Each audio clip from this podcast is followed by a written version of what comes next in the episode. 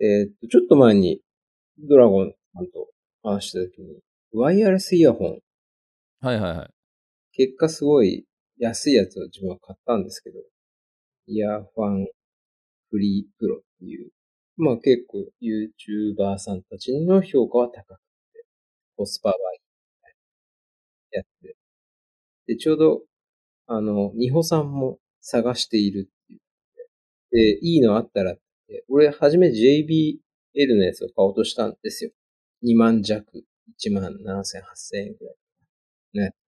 はすごい褒められてた、それ買おうかなと思ってたんですけど、結果そこまで俺使わないんで、安いやつでいいやと思って、5000円くらいのやつにしたんですけど、で、俺これ買いましたよって、あの、LINE したら、あの、つけてみたい言うんですよ。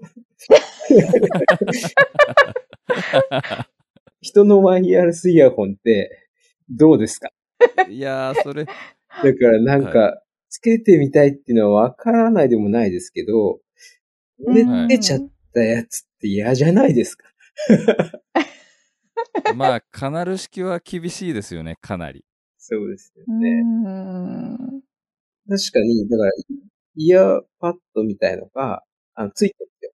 あの、大きさが、大きさがね。はいはい。だから、自 SML 分が的な使ってる。やつの、そう、自分が使ってるやつじゃないやつをつけてつける分にはいいでしょうけど、うんでもそれってほらうんた、多分、一番最初についてるやつが一般的な大きさなんで、はいはいはい。うんうんうん多分 M なのかな？きっと。なんか。で、それ、これもそれでちょうどいいぐらいだったんで、例えばだから S とか L とかをかわいそうに、あ、美穂さんにこうつけて渡し、つけてもらっても、えー合わないってなりそうじゃないですか。かといって、その、自分がつけてるのを、なんか嫌じゃないのかなと思って、どうなんだろうって気になったんです。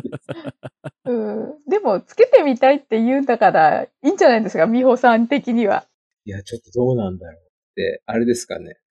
今いっぱいどこにでもある、この、除菌ね、うんで吹けば、ちょっと吹いていけばいいのかいな。いんじゃないですか？うん。だからそれを言われたときに、いいけどってちょっと思って、え嫌じゃないい。のかな、どうなんだろうなっていうのはちょっと気になっまあ、でも一番性能を分かるにはやっぱつけてみないと、あれですもんね。た。つけ心地が一番重要なのかも。うん。ね。ノイズキャンセリングとかついてるんですか？ついてます。その辺が、その多分、5000円ぐらいで、ノイズキャンセリングだったり、外音取り込みだったり、ワイヤレス充はいはい電だったりがついてるっていうんで、多分それもそこそこ、まあまあっていう、その、コスパ的には十分なんじゃないかっていう。うん。ノイズキャンセリングは自分は欲しいなと思うんですよね。うん。うん。なんか主にやっぱ電車とかで聞く機会がおうん。多いので、あのーないとやっぱり音量結構上げないといけなくなっちゃうから、うん、耳への多分負担も大きいでしょうし、うん。何でもワイヤレスになっちゃって、どうなんだろうっていうのはありますけどね。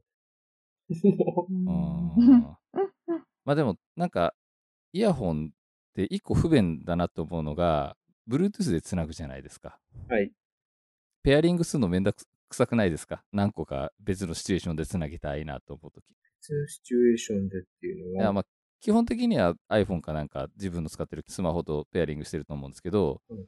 まあ大体のイヤホンって、まあマイク機能も今のものだったらついてると思うんで、うん。例えばこのポッドキャストを撮るときに、うん。MacBook とペアリングしたいっていうときに、うん。ペアリングし直さなきゃいけないじゃないですか。うんああ、そういうのがめんどくさいって思うなって。そのペアリングの手間をめんどくさく感じちゃううんうんの僕だけですか？え、だから俺がそこまでワイヤレスのものを、うん。だって俺、このご時世でまだ、あれですからね、マウスほら、線ついてますからね。いや、俺、マウスの電池交換するのがめんどくさいんですよ、単純に。うん今って充電式ああ、なるほど。充電式？どっちもあると思いますよ。うんあの、アップルのマジックマウスは今もう充電式なんですけど、うん。うん充電するときに、あの、挿す口が下側にあるんですよ。うん。あの、ひっくり返さないと充電できないので、うん、あの、充電してるときは使えないってあいう。使えないんだ。うん。はい。それどうなんだっていう。うん。実際その、マウス以前使ってたワイヤレスが電池式だったんで、その電池買いの本当にめんどくさくって、結果電池を家の中で探す羽目になって、うん電池どこだっけな。だったらもう、ワイヤレスである必要ないなと思って。別うに。ん。不便じゃないもん。なるほど。まあ、同じ感覚ですかね。ペアリングがめんどくさいと思うのと。うんうんそうだと思う。電池探すのがめんどくさいです、俺は。うん。うんうん。すいません、雑談。あ、いえいえ。いえいえ。うんうん。とうとう買ったということで。はい。はい。なんで次うん、次のサークルズの時は、河合さんが、はいもしかしたら俺のをつけてるかもしつけてるかもしれない。れ なるほど。美穂さんがつけてるかもしれません。うん。わかりました。はい。それでは、庭のラジオエピソード17をお送りします。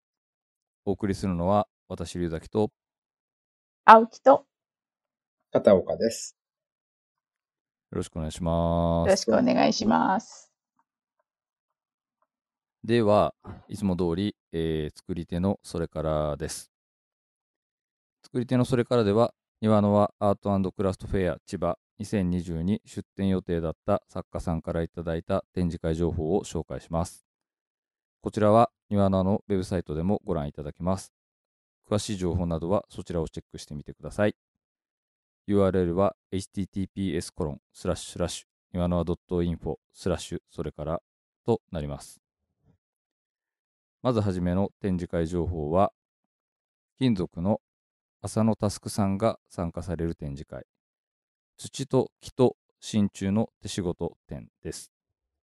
会期が9月の24日金曜日から10月3日日曜日まで、会場が兵庫県神戸市の器と道具屋コロハです。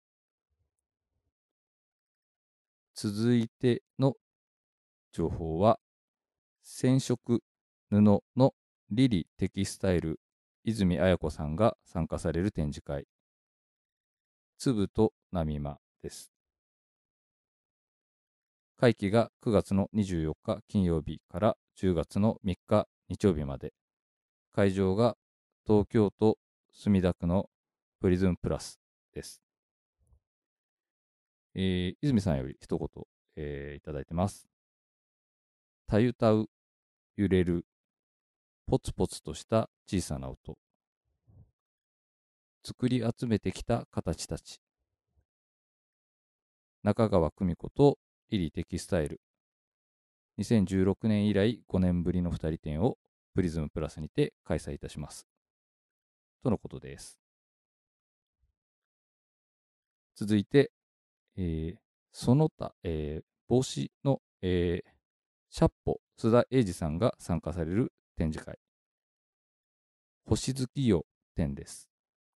会期が9月17日金曜日から10月17日日曜日まで。会場が北海道川上郡美瑛町の水の籠です。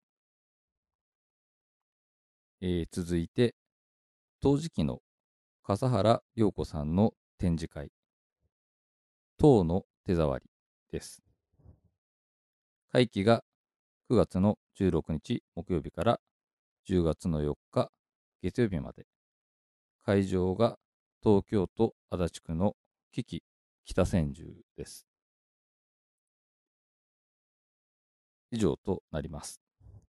なお、各会場では新型コロナウイルス感染防止対策を取られていると思いますので、行かれる際にはあらかじめホームページや SNS などで対策情報や営業時間などの確認をお願いします。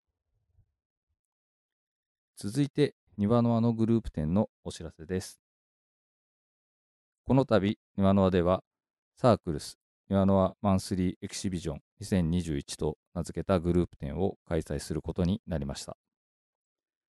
2021年5月から11月までの間、庭の輪アートクラフトフェア千葉2021に参加予定だった作り手の皆様をグループに分け、毎月1回、千葉県内のギャラリーなどを会場として行っています。次回の開催は10月2日土曜日から10月5日火曜日まで、ギャラリーりんごの木 A&R にて開催するサークルズボリューム6です。グループ展の詳しい内容は特設ページをご覧ください。URL は https コロンスラッシュスラッシュ岩の輪 .info スラッシュサークルスとなります。続いてご来場に関してのお知らせです。今回のグループ展、入場は無料です。ただし、このコロナ禍での開催ということがあり、安全面を配慮し、土日の午前中は予約制とさせていただきました。ご予約いただける入場時間帯の振り分けは、10時、11時、12時からの3枠となっております。入場予約なしのフリーの時間帯においても人数制限がありますので、確実にご覧いただきたい方は入場予約をお願いいたします。入場予約専用サイトの URL は https コロンスラッシュスラッシュ岩の輪 .soars.jp です。また、会場での展示販売後には Web での販売も行いますので、そちらもぜひご活用いただければと思います。以上となりますが、グループ10サークルスの情報は、庭のあのウェブサイトや SNS で随時情報を発信していきますので、ぜひぜひチェックをお願いいたします。えー、というわけで、ここからが今回のお題ということになりますが、まあ、今回も今紹介した庭菜のグループ10サークルスの、えー、次回開催、ボリューム6の作り手紹介をしようと思ってるんですけど、まあ、それに先立って、庭のあの YouTube の、えー、庭のテレビの方の収録は先日していただいた形になってると思うんですけど、ちょっと今回都合がつかなくて自分の方は行けなかったんですけど、テレビの収録、どんな感じでした？今回はね、あの、一つだけ共通して言えるのは、えっと、栗田さんが困らされた。ああ。栗田クイズが。栗田さんに対して、みんなクイズを出すっていう。そうそう。なんか、最後の方はそうなってしまって。そうなんです。それは、あれですか？その、YouTube の方でも見れるんですか？見れると思います。あの、栗田さんがカットをしてなければ。収録のところに含まれてクイズをやってるってことですね。はい、そうです。あの、美穂さんがね、最初に、だから、じゃあ俺もなんか聞いた方がいいのかなってなって、そしたらそれが連鎖してって、みんなが、そうそうそう。みんながクイズを出すっていう。そうそう、栗田さんに。面白そうですね。見てみてください。楽しみにしてます。はい、お昼は何か取ったんですか？お昼はまた、同じお蕎麦屋さんで取りました。はい。そうですか。栗田さんが、日本五目蕎麦って書いてあるんですよ。日本って何だ？って言われそれ気になりますね。そうです日本五目蕎麦を栗田さんが頼んで、俺が、うん、えっ、ー、と、五目中華っていうのがあったんで俺が、俺は五目中華を頼みました。上に乗ってるのは同じだったんですけどね。五目対決だったんですけど、五目は結構似てました。ただちょっとやっぱ違ったんで。チャーシューかなんか乗ってたんでしたっけ？そうですね。俺ね。のは、あの、五目中華なんで、はい、基本的に蕎麦じゃなくて、まずラーメンなんですよ。五目中蕎麦っていう感じですね、だから。で、何せ気になったら日本五目そば気になった。あえて日本つけるってなんだろう？それ相当気になりますね。そんな感じです。え、それ、それ結局何だったんですか？その日本は。なんかね、えー、っとね、あんまり変わらなかったです。あんまり変わらなかったんで、ただ、あの、自分のやつにも、栗田さんのやつにも、共通して入ってたのが伊達巻きなんですけど、五目に伊達巻きって入るのかっていうのが気になっちゃって。入ってましたね。そそもそも五目ってあれですよね。え？あの、あんかけになってるやつが、ってことですよね。そうですね。ちょっと、なんだろう。あれですね。ボリューム7で、ドラゴンが食べてみるといい。頼んでみてください。なんかゆで卵とかも入ってましたよね。なんかね、説明はしにくいんですよ。言葉で。本当ですか？でもちょっとこれ、赤さないわけにはやっぱね、あの、リスナーの方も気になって眠れなくなっちゃうと思うんで、これはちょっともう栗田さんが出てくれた時に聞かなきゃいけないですね。日本五目そば。そうです。じゃあ、行きましょうか。はい。はい。サークルス、ボリューム6の作り手の紹介をしていきたいと思います。はい。はい。では、まずは、えー、陶磁器の、えー、高木浩二さんのご紹介です。千葉県でもう30年ほど楽しく焼き物を作っているというふうにいただいてますね。はい。高木さんはあれですよね、庭の輪で先日取材の方にも伺わせていただいてて、そうですね。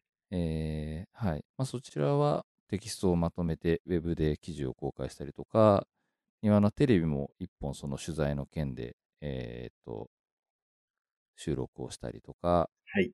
あとまあラジオも一本その高木さんの取材に行ったところのメンバーで、えーっと、その話をしようかなっていうので、はい。これから撮る予定になってるんですけど、はい。はい。えーっと、まず作品の感じで言うと、見た感じだと、割とこうグレーっぽい感じの器が多かったですね。あと、あの、外側がちょっと黒っぽかったりとか、で、あの、あんまりこう模様が入ってるっていうものではなくて、うんあの、本当にお料理が入るような器ですね。シンプルな感じの、ね。はい。器が、はい、うんうんうん。あの、それこそ和食の料理屋さんとかで、こう、ちょっと出すのに使いやすそうな器って感じでしたね。確かに、ご本人も料理が美味しく見える、えーはい。シンプルな器を目指してるっていうふうに書いていただいてる通り、うん。うん。今、そうですね、青木さんがおっしゃったような感じの、なんていうんですかね、この揺らぎというか、こう、なうん。なんていうんですかね、この表面のこう、綺麗ですよね、すごい。すごい素敵ですよね。ご本人のインタビューもちょっと聞きましたけど、すごい、うんはいはいはい。あの、本当に素直に全部喋っちゃうっていうか、あの、うんうんうんうんうん。そうなんですか。すごいです。本当に。だそうそうそあうーなるほそう。ど。から、なんだろう。すごかったです。あ、この、本当に素直な方なんだなっていう。ね。すごい、あれ多分インタビュー聞いたら好きになる方増えると思います。うん。ちょっと今、インスタグラムの方も見ながら、あの、話してるんですけど、はい。うん。すごい作品いろいろ載ってて、料理なんかが盛り付けられてる写真もあったりで、うん。ね。素敵ですね。うん素敵ですよね。ね。今回その庭のテレビの収録に僕の方が行けてないんで、先行で納品してもらってる作品ってどの作家の方のも見れてないんですけど、どんな作品が、あの、今回送っていただけてる感じなんですかね？えっ、と、まあこのインスタに載ってるようなお皿だったり、植木鉢みたいなものもありましたよね。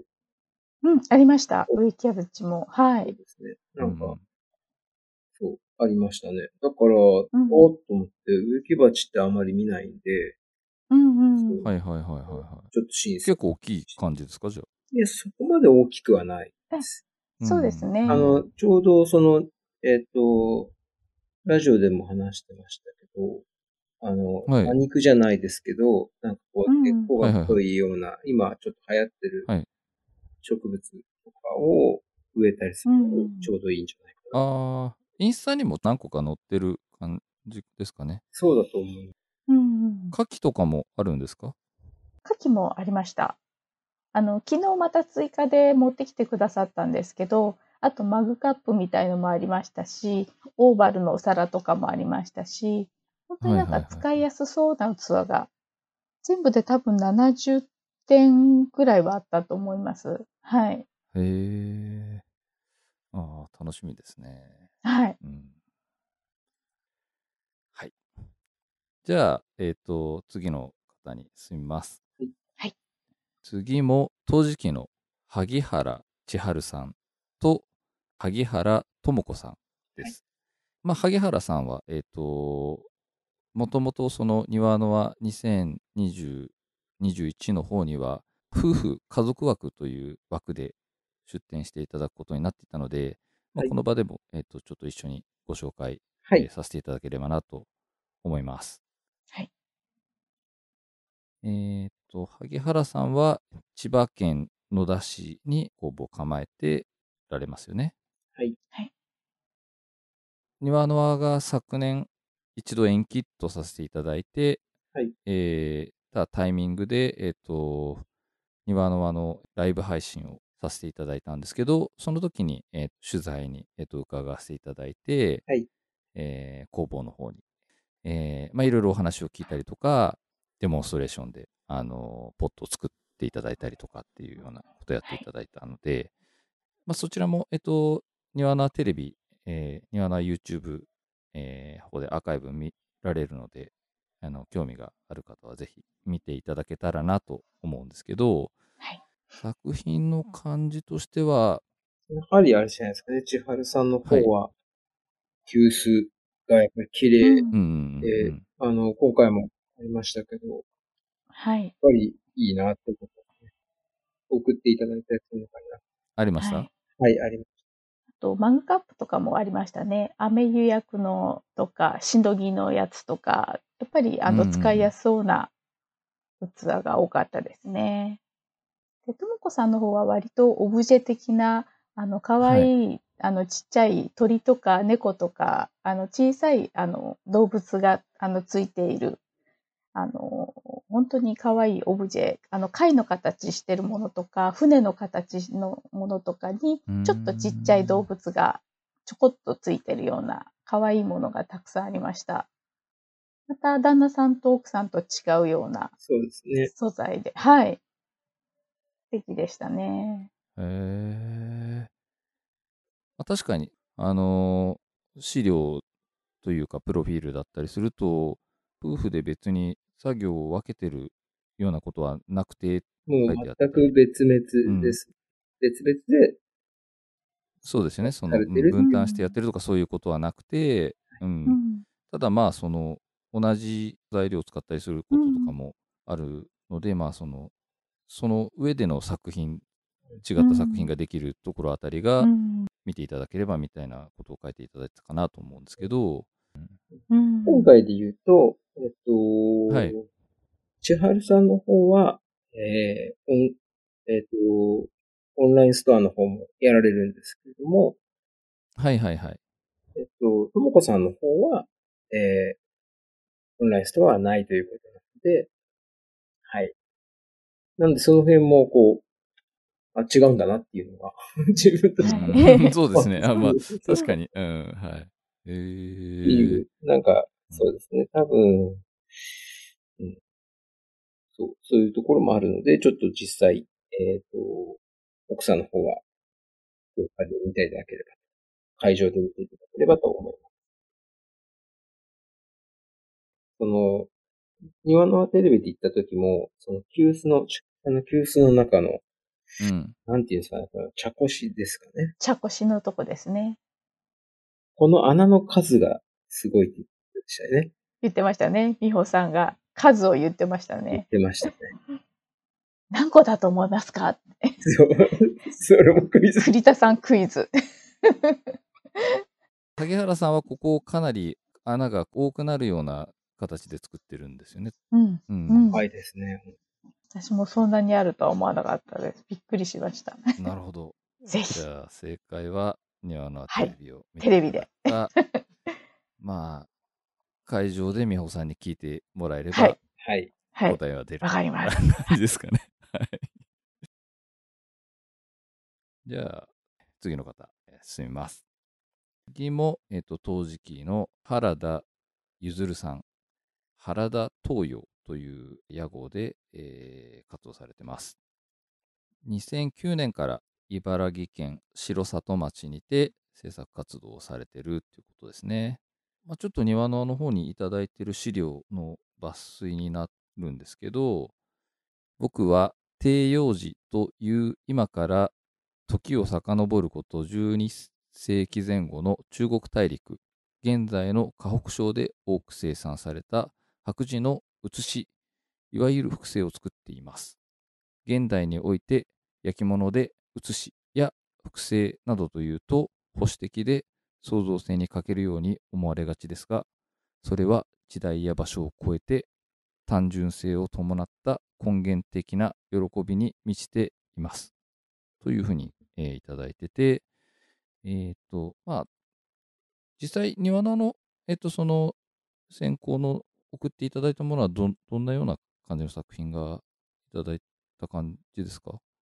はい。あの、時期で本当に薄い作品なんですけど、あの、型で作ってると思うんですけれど、本当に細かい、こう、なんだろう、鳳凰とか、お花とか、そういうのがもうピチッとお皿にこう、あの、はいはい綺麗にその型の模様が写し取られてるんですよ。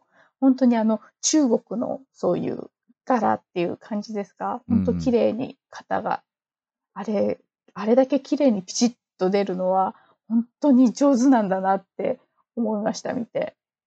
うん。うん、めちゃめちゃ細かいですよめっちゃね。細かいうん、はい。で、なんか多分、やっぱり中国なんで、縁起がいいものとかがモチーフになってると思うんですよ。うんうん。そうですよねモチーフが本当に多くて、だから、いいんじゃないかなっていう、単純に縁起良さそうだなっていう。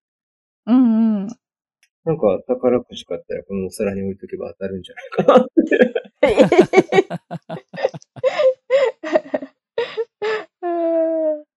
本当になんか中国の皇帝とかが使うような本当に素敵なお皿です。そうですね。軽いですしね、すごく。はい。軽いんでしたっけ？はい。軽いです、薄くて。はい。私も一枚お皿あるんですけど、あの、本当に大事な時に出します。なんか割っちゃいけないと思って。で、なんかあれなんですよね。伏せて焼いてるのか、こう、うん口のところが釉薬かかってるはい。感じで、そうなんです。あの、口の周りが全部素焼き状態なんですよね。すごい、でも本当に細かくて、で、うん。モチーフがほん本当に漢字で読めなかったです。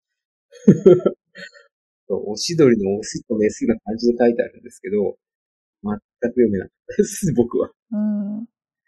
すごい作品名が、なんかこう、なんなんて書いてあるんだろうっていう、うん、漢字検定みたいでした。そうですね。そう。難しかった。えー、そうなんですか。そうです。はい。えそれは会場で何て読むんですかって聞聞かれて困るタイプの案件ですか？それは、あれですね。ちょっと調べてみてくださいっていうこと。いや、それも楽しいと思いますよ。調べて、ああ、これをおしどりって呼ぶんだ。自分が実際そうでした。調べて、おしどりこんな字なんだとか、へえ、うん花びらってこう書くの？花びらが一文字だと思って、結構面白かったです。調べながら。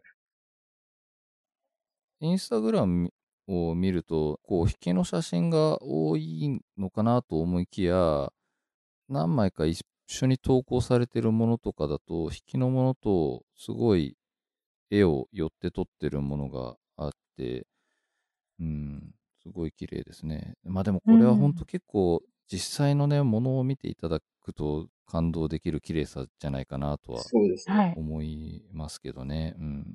できれば本当生のものを見て、うんあの、この綺麗さを、はい。あの、見ていただけたらなっていう感じはしますけどね。はい。じゃあ、次の方、進みます。はい。えー次は、木工漆の真島拓さんです。えっ、と、真島さんは2011年より独学で木のスプーンの制作を開始。大阪で木と漆で生活にまつわる道具を作っておられるということですね。はい。で、昔から古いカンナが好きで、骨董市で見つけてきては収集、再生、修理を楽しんでたっていうふうに、あのニアナの方にいただいてる資料には書いてあって、うん。まあ、次第に再生させたカンナを使ってみたくなり、まあ、木を削ったりして遊んでいて、うん。その流れで自然とものづくりの世界に入ったっていうような風に書いていただいてるんですけど、これあれですか、片岡さん？あのーカンナ？えっ、と、はいはい。さっきも話しましたけど、そのニワノワが一度延期、2020を延期した時に放送したニワノワテレビのはい。時に、その作り手の方から、あの紹介動画みたいなのを送っていただいた時に、真島さんからもいただいてるんですけど、はい。この動画であのカンナ使ってるところがあるんですよ。これがあれですよね、南京カンナってやつですよね。こういうやつ。こういうやつ。うん、そういう感じで使こってます。れは南京カンナですね。はい。前回ね、あの、サークズのボリューム5で出展していただいた、杉田さん。えっ、と、杉田さんがカンナ作られたりしてて、はい。多分、似てますね。そういう意味ではね。うん。ん、なるほど。ただ、あの、作品は全然違うもので、あれでしたね。えっと、持った感じがすごい持ちやすくて、カトラリーだったんですけど、うん、持ちやすかったです。なんかもうどんどん改良してるみたいですよね。使いやすさを、あこう、口当たりとか、あとちゃんと一粒まで、ちゃんと最後まですくえるようにとか、あの、どんどん改良してるって書いてありましたね。インスタ見てもらうとわかるんですけど、あの、スプーンとかの、持つとこの一番後ろの部分がこう、ちょっと丸くなってて、そこがちょっ、とぽってりしてる感じなんですよね。そこがちょっと持ちやすく。なんでしょうね。正しい表現これ、キノコみたいな感じなんで、キノコの下のところ。なわうーん。わかりますなんとなくわかります。あと、なんでしょう。えーチンゲン菜のこの、ここの こういう感じで。はい、わかります。ちょっと似てる感じが、持ち取ったいいです。うーん。インスタで写真見る分には、あの、チンゲン菜の表現がよく合ってる感じがしますね。結構手にじゃあ馴染むというか。馴染みますこい形状がそうですね合ううんーん作品並べるときにちょっと思ったときに、おすごい持ちやすい。うんうんうん。思いました。うん。はい。で、漆で仕上げて、やっぱりそういうのもこう、口当たりとかも、あの、考えて作ってるって書いてあったんで、あの、白っぽい漆は、あの、ちょっとグレーっぽい感じの色合いで、それはそれでまた素敵でしたね。今回、その庭の輪の方に、えっ、と、出展していただける作品っていうのは、まあ、カトラリーっはい。ていうことですね。だけですね。はい。だけってことですね。あ、はいわか。りました。はい。じゃあ、進みます。はい。次は革の作り手の方で、えー、ソシロダ、えー、ユウシさん。はい。ユウシソシロダっていうのが屋号になってるんですかそうでね。すね。はい。ソシロダさんも、庭のはテレビ、ライブ配信の時に、リモート対談っていう、作り手と作り手の対談ということで、えっと、まあ、こちらもこれまでのサークルズに出展していただいた、宇田正史さんと柿崎良二さんとソシロダさんで、え対談をしていただいあと、た。ボランティアのフルさんですね。ああ、そうですね。はい。司会進行役として、ボランティアリーダーのプルさんが話を牽引してくれてます。なので、まあ、こちらもアーカイブで見れるので、あの、興味がある方はぜひ見ていただければなと思います。で、えっ、と、まあ、ニアナの方にいただいている情報だと、素材の特性や魅力から感じたことを素直に表現し、年齢、性別、国籍に関係なく楽しんでいただける作品を作っているということですね。作品の感じは、前までは結構あの動物のキーホルダーとか結構ね、あうんの印象がすごく強かったんですけど、そうですよね。今回は動物のものは一つもなかったんですけれども、ああ、そうなんですか？。はいい、また違う新たなあのカバン、バッグですか？革の一枚バッグで、あの縫い目とかそういうあの接着とかあんまりしてなくて、本当一枚の革をきれいに使って作ってるっていうようなバックが多かったですね。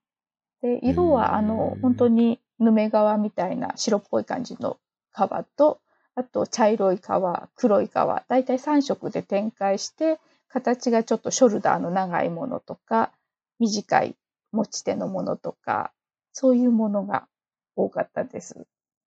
で、あと、アクセサリーとしては、あの、ピアスとか、イヤリング、あと、ピンブローチですか？で、それはは革と、あとあの、組紐、シルクの細い糸を、あの、京都の方にやっぱりそれは組紐を作っていただいて、それをあの、革の中央部分にその組紐をこう渦巻きのように細い糸をくるくるくるっと巻いてあって、で、周りが革でピアスとかピンバッジとかを作って、今回はそれが主な作品でしたね。前にちょっとインスタで見たんですけど、アンブレラタグってなかったですか？俺ちょっとあの商品リスト見てないんですけど。なんかいいなと思ったのが、ああ、はいはいはい。あのー、ビニール傘とか、傘の、はいはい。持ち手のところに、あれですよね、ちょっとつけれるタグですよね。うんうん、ううん。今回それはなかったですね。なかうん。はい。さっきインスタ眺めてた時に、あ、これいいなって僕も正直思いました。うんでもなんかほんとシンプルで、綺麗って言。葉がすごい合うう感じ。ん。ねかわいいって、なんかちょっと洗練された感じのうんうんうんうん。形ですね。はい。ね、いいただいてるプロフィールのところにある通り、年齢、性別、国籍に関係なくみたいなところは強く意識されてる感じがあるんですかね。そうなのかもしれない。うん。でそういう、あの、組紐を使ったりとか、やっぱりこう、日本の伝統の素材とか、そういうものにもすごく興味がある方なのかなと思って、で、あの、前はブレスレットとかやっぱり出されてた時に、そこにもそういうシルクの糸が巻かれてたりとあ、巻か、かれてましたね。はい。あと、ブレスレットだったと思うんですけど、ちょっとこう、水引き細工みたいな、こう、あの、水引き細工ありますよね。あの、えっと、祝儀袋とかにこう、リボンでこう、ああいう感じはいの、こういうブレスレットがこう、綺麗に編まれてる感じのが、ちょうど水引き細工みたいな感じのがあって、あやっぱりそういうものに興味がある方なのかなってちょっと思いましたね。蝶ネクタイも確かそんな感じで作られてそうですね。そういうのも前出されてましたよね。はい。で、前にあの、交流会のことを、宴っておっしゃったんですよ。う 宴の件ですがって言われた時に、あ、素敵、ソシルダさんと思って、宴ですねって言って、あいいですね。はい。それから私の中では宴になりました。いいですよね、宴って。えっと、ソシロダさんは10月の2日にウェブ在庫をしていただける予定で、はい。えーあと、ウェブ販売は、えーなしになってます。じゃあ、えっと、次の方、進みます。えっと、次も革の作り手の方で、堀家亮さん、靴屋織家という屋号で活動されてます。瀬戸内にある、えー小さな港町、えー牛窓で、えー靴作りをしているということで、今回はあれなんですかね、作品はビーチサンダルと、はいえーアクセサリーということですかね。です。本当だったら靴なんでしょうけど、やっぱり、あの、外露できないので、なかなかうん厳しいのかなっていうとそうですよね。うん。なんか、ビーチサンダルはカスタマイズができたりするっていう。色が選べたりとかができるみたいですね。あとサイズとかも多分注文で作ってくださるんだと思います。実際に手元に届いてたのは3足届いてたんですけど、25から26ぐらいのサイズだったので、多分一応それはサンプルということで、あの今回展示して、で、あの注文されたい方は、あの何センチのサイズでとか、色はこの色の革でっていうことで多分あの注文されるんじゃないかと思います。じゃあ、組み合わせを選んでいただいて、まあ、オーダーをしていただくっていうような形に今回はなってるっていうことですかね。はい。革の色味も何色かあの入ってました。そうなんですね。はい。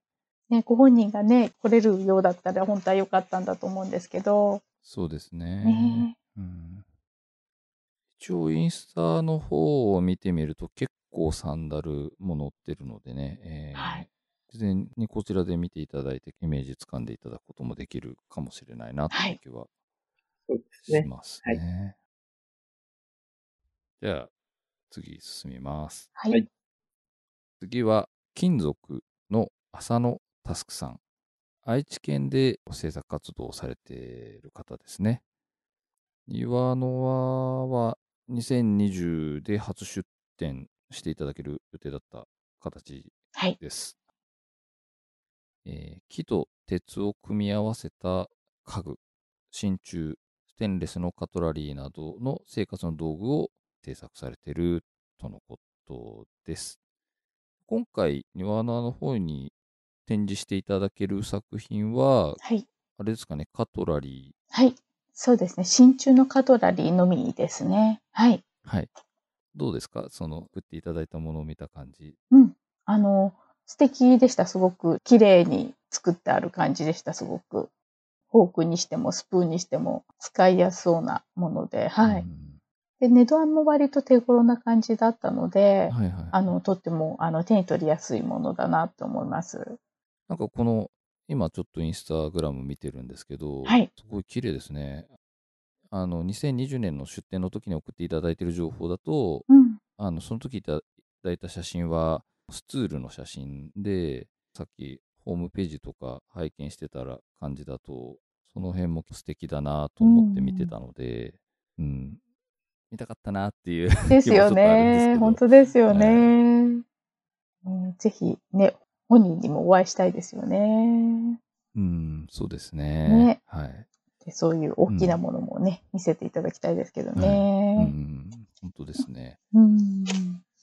インスタグラム見ると結構、うん、その辺のものも見れたりして、そっちもまたすごい素敵そうなうん。感じもしますね。うん。あと、先ほどから話している庭のはテレビのライブ配信の方にも作り手からの動画紹介送っていただいてて、作業されている工房の様子などを紹介していただいたりもしているので、はい。まあぜひそちらも見ていただければなと思います。はい。じゃあ、次進みます。はい。はい。次も金属の作り手の方で、山田則春さん。ラップラップというえー屋号で活動されてます。まず、プロフィールからいきますと、えー京都伝統工芸専門学校を経て2008年から活動。サラリーマンをしている中何かが足りない、そう思う日々で仕事を辞め、えー工芸の専門学校に入学したのが、えーものづくりのきっかけといただいてます。また、機械では作れないような一点一点が個性を持ち、手で作った温かみ、少しダメなところも含めて、手作りのいいところを出せるものづくりを念頭に置いて制作されているそうです。まあ、もう庭菜の方には結構何度も出ていただいてて、2020年で5回目の出展になるはずだったので、はい。えっとまあ、僕も作品のイメージはだいぶ持ってはい,、るんですけど、本当今、その、いただいているプロフィールで読み上げたような一点一点が個性を持って、まあ、少しダメなところも含めて、あの手作りのいいところを出せるものづくりみたいなうん感じが、ドンツバな感じのような気がするんですけど、作品としては、ブローチ、はい。動物、あと何でしたっけ？えっ、と、植物だったり、はい。あとは、えっ、と、ちょっと笑っちゃうような うん黒電話とかそんなのもありましたね。なんか楽楽器とかもありましたっけ？今回一番印象になったのはバンドで、伴奏語。バンドエイド？はい。ありましたね。まあ日常にあるものをこうモチーフだったりとか、そうですね動物だったりとか植物とかもですかねはい。はいありましたね。けど、まあ、そういったものをモチーフにしたブローチだったりとか、あとカトラリーとかもあはい。そうですね。真鍮のカトラリーとか、アルミのお皿とか。スッカラっていう雲国の、あの、はい。丸いスプーン。あの、今回、そう、庭のテレビだと自分が、えー、栗田さんと話して紹介させていただいたんですけど、すごい、えっ、と、今までもこういろんな、タイタイだったかな？タイとか、ザリガニとか、そういう赤いものだったりとか、あとタンポポとか黄色いものだったりとか、があるんですけど、あれが塗ってないっていうのを自分は知らなかったので、そう、金属の持つ色というか、うん。あの絆創膏にしても、その、色の違いを、金属の素材の違いで、だからなんだろう、金属、これ、この金属だけをつく、だから例えば、ステンレスだけを作って、使って作ってる人とかもいるとは思うんですけど、そうじゃなくって、うん。いろんな金属を使って、うんその、ここの、なんていうんですかね、ダメな部分っていう意味で言うと、多分、あえて腐食させて、させた部分とか使ったりして、色出したなるほど。こう、ちょっと破れた感じ。葉っぱの多分、えっと紅葉した葉っぱのこの枯れてる、虫食ってる部分みたいなのとかも多分腐食させてやってるみたいなので、絵の具で塗ったような色をうんうんうん。金属で出すことで、でそういうのがあるから、なおさら温かみがうんあるように感じられる。へえ、塗ってないんすか？うんうんうんへへええ。。そう、全然知らなかったうん、です。すごいですね。私もそれは、へうんで、何回か前の庭のあのブログでそう、絵の具で塗ったような色を金属で出すっていうのが面白いなと思って、いいですよね。言ったように赤、温かみが本当にうんちゃんと出てるので、すごいなと。ちょっと当日作品をまた見る目が変わりそうというか、うん見るの楽しみですね。うんう。うんん。金属が、素材が違うって思います。一点一点ね。うんうんええまあこれはぜひ本当ね、そういうとこを見ていただきたいですよぜね。ひ。黄色い部分は真鍮使ってたり、ちょっと茶色い部分は銅を使ってたりとか、カラフルなやつとかがあったら、もうちょっとここは何なのかみたいなのをすねげえ見るの思っちゃいますが。よね。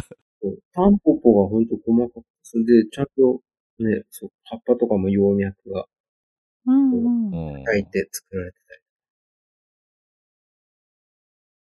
じゃあ、えー次進みます。はい次が、えっ、と、最後の方です。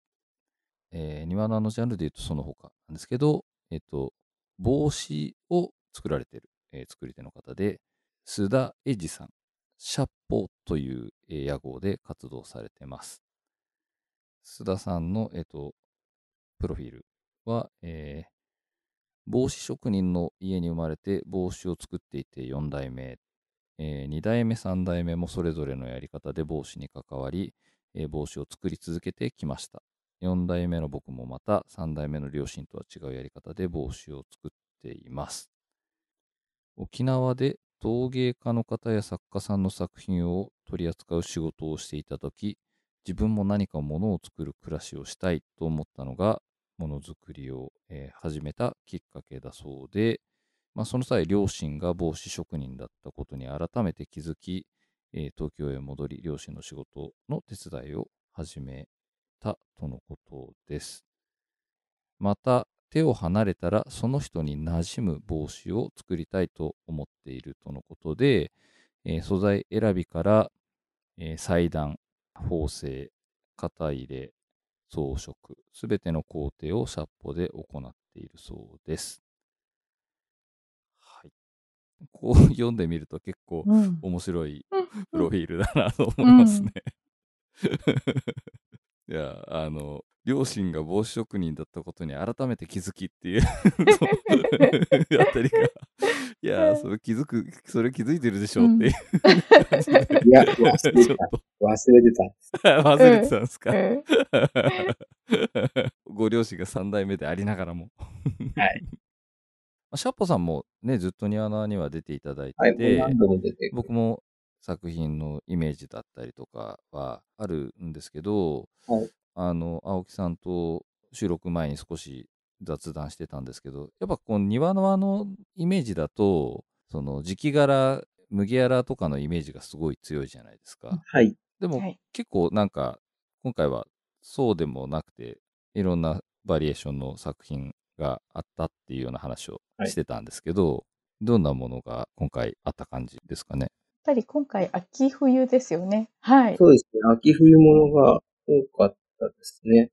えっ、と、なんでしょう。あの、冬物で、まあ、形自体は夏のその、なんていうか麦わらと同じ。やっぱシャッポさんって型でこう、カンカン棒っていうか、こう、わかりますか上が、エッジが効いたというか、うん。ようなは帽子が夏物多いと思うんですけど、冬もその形ももちろんあって、で、やっぱ素材にこだわっていて、ポーランドのフードが使って作られてるんですけど、それとは別に、なんだろう、あんまりちょっとショッポさん自分、あんまり見ないなと思う。キャップがあったりとか。い。うん。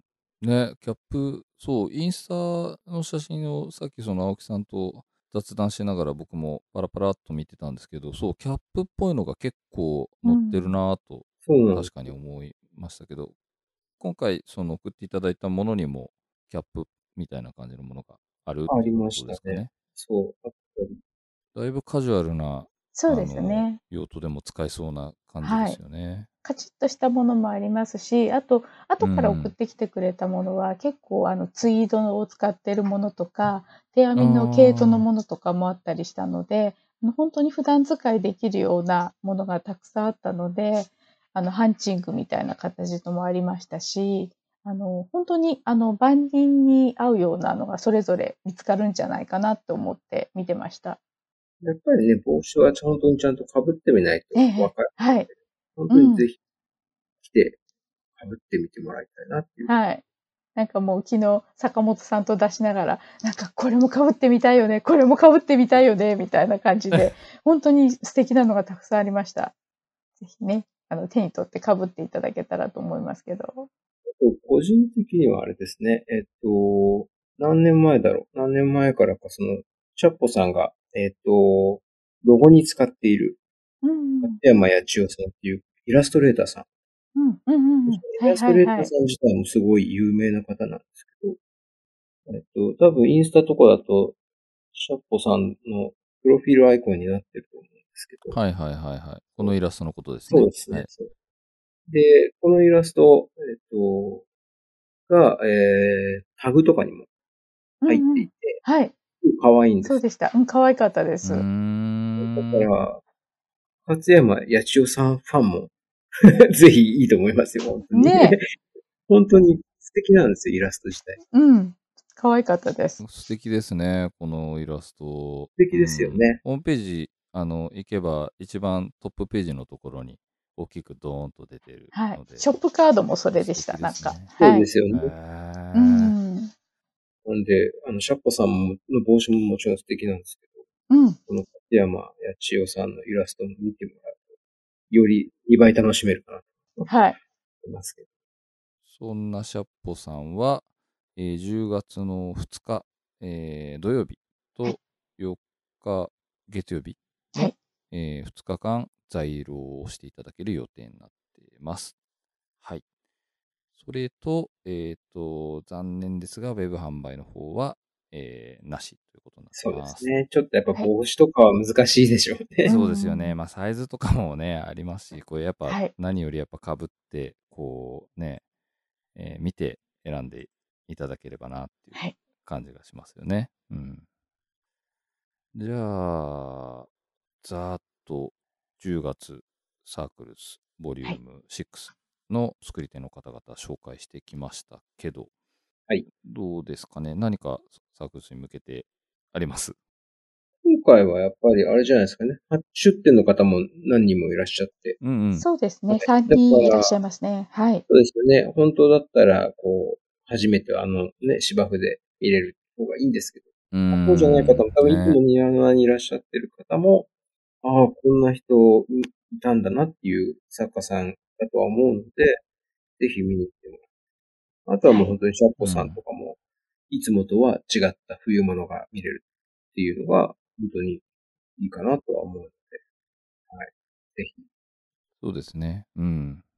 で、9月は2回以上だったんですけど、10月はあの、アンドアル、アンドアドプラス、リンゴの木と3回以上にまたなりますので、あの、ゆったり見れると思いますので、で、ちょうどあの、下の中央公園とかも、あの、散歩するのにいい季節になりますし、あの、本当にいい時期だと思うので、皆さん散歩がてら寄ってもらえたらなって思います。あれですかね、入り口はまた、はいあの、地下2階の方はいになる感じですよね。と思います。はい。うん。はい。わかりました。はい。